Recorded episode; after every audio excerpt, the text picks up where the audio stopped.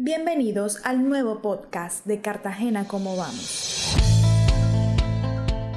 El martes 8 de marzo se conmemoró el Día Internacional de la Mujer, por lo que hoy compartiremos algunos datos que evidencian las brechas a las que se enfrentan en el mercado laboral, seguridad, educación y salud. En Cartagena, de acuerdo con proyecciones del censo para 2022, hay aproximadamente 547.000 mujeres que representan el 52% de la población. A pesar de los avances que se han dado en los últimos años en el tema de igualdad de género, aún persisten retos importantes. A las mujeres las afectan temas específicos en comparación a los hombres. Por ejemplo, si revisamos las cifras de mercado laboral del 2021, mientras que la tasa de desempleo de los hombres fue del 7,5%, la de las mujeres fue del 14%, es decir, casi dos veces la de los hombres.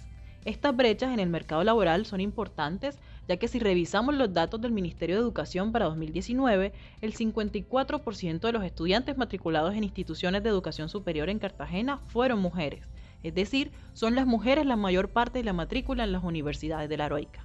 Por otro lado, aspectos importantes como la violencia también tienen especiales afectaciones sobre las mujeres, los datos de medicina legal mostraron que en 2020 el 89% de las víctimas de presunto delito sexual fueron mujeres, y del total de mujeres víctimas el 82% eran menores de 18 años.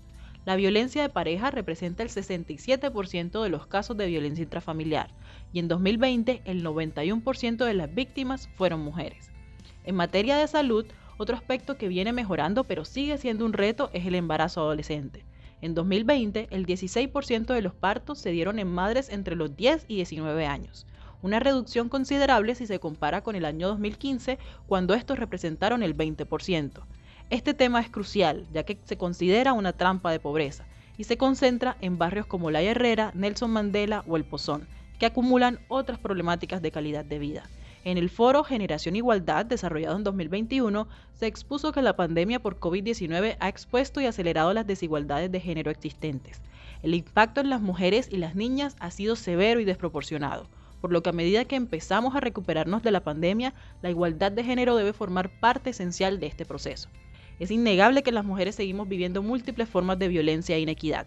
Por ello, debemos promover acciones desde los hogares como la distribución equitativa de las cargas en las labores de cuidado Además del respeto por la autonomía de nuestros cuerpos, también debemos fomentar acciones desde la sociedad como la erradicación del acoso sexual, la igualdad salarial, la eliminación de las violencias basadas en género y la promoción de nuestros derechos sexuales y reproductivos. Solo así podremos surgir como una sociedad más justa y equitativa para todos y todas. Nos escuchamos la próxima semana con más datos y análisis sobre cómo vamos.